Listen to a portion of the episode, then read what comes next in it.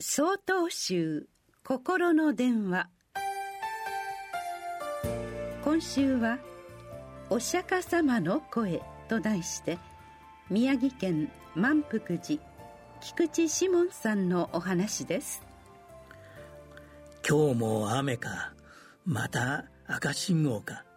などと口に出しあるいは心の中で思ったことはありませんか。私も些細なことで小さなイライラを募らせている時があります。今年私は苦手だったことに挑戦しようと思い立ち英語の勉強を始めました。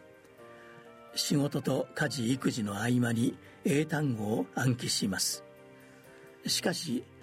その貴重な時間の最中に救急車のサイレンお次はパトカーのサイレン気にしないようにと思っていても結局単語の一つも頭に入っていません。無駄に過ぎていく時間にイライラとやるせない気持ちが混ざり合った何とも表現しがたい感情になりました。この悶々とした気持ちがふっと軽くなったのは以前に感銘を受けた道元禅師の和歌を思い出した時です。峰の色谷の響きも皆ながら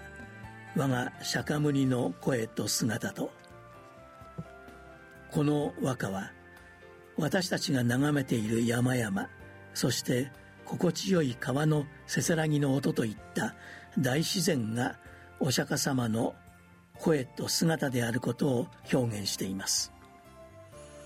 そのお釈迦様の声と姿というのは草花や木鳥や魚などのありとあらゆるものそのものの働きのことです。現代に生きる私たちの生活環境は道元禅師の時代とは大きく変化しています。それではお釈迦様の声と姿には触れられないのでしょうか。いいえ違います。天気が雨であっても信号が赤であってもサイレンの音が鳴っていてもそれらは私たちの日常生活において不可欠なものでありありのままの働きなのです。しかしついそこに自分の気持ちを乗せてしまいイライラしてしまうことがあります。そのような時には道元禅師の和歌を読ませていただきお釈迦様の声と受け日々の生活を心穏やかに過ごしてまいりましょう。峰の色谷の響きも皆ながら我が釈迦牟尼の声と姿と。10月25日よりお話が変わります。